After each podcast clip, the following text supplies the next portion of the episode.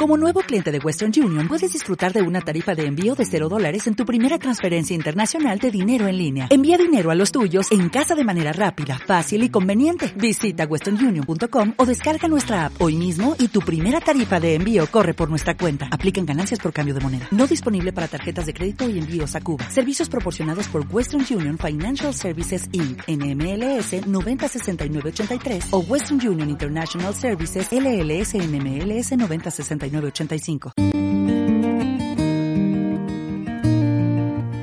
El cementerio Jardín Universal está ubicado en la parte baja del barrio Castilla, comuna 5 de Medellín, cerca al sector de Caribe. Su historia, que data desde la década de 1930, da cuenta que su diseñador, el ingeniero y artista Pedro Enel Gómez, se pensó este lugar como una gran necrópolis que le diera espacio a cualquier persona sin importar su corriente política, situación económica o la religión como lo narra el periodista, escritor e historiador Reinaldo Spitaleta. Bueno, entonces el cementerio universal es el producto pues de una serie de necesidades de la ciudad en torno a los a los enterramientos. Ya sabemos que había dos grandes cementerios para el año para la década del 30 que eran el de San Lorenzo, llamado el cementerio de los pobres, que es de 1800 28 y el cementerio de los ricos o el cementerio como se le llama de San Pedro pues era en 1842. Eh, había unas dificultades porque esos cementerios eran eh, bajo la tutela de la iglesia, entonces lo que significa un cementerio universal es que allí puedan ser enterrados eh, personas de distintos credos, que no sean solamente católicos, incluso los ateos.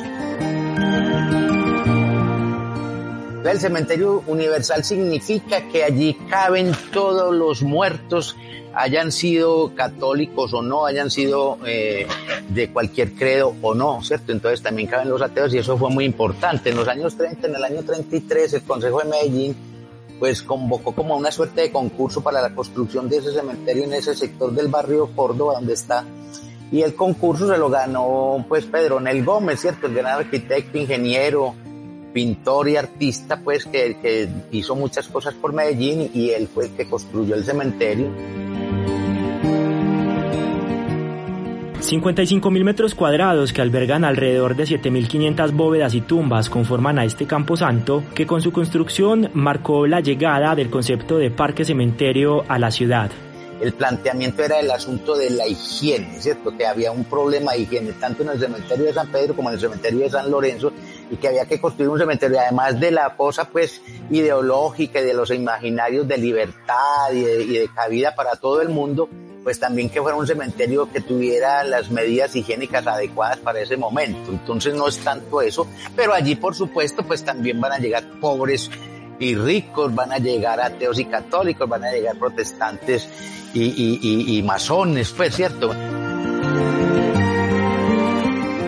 el concepto de parque fue muy interesante, pues la concepción de parque cementerio, porque después a partir del, del Universal se van a crear en la ciudad, pues como el de, el de Campos de Paz, después más adelante uno en Bello que se llama Jardines de la Fe, y, en Itagüí el de, el de Montesacro, ¿cierto? Con el criterio de parque.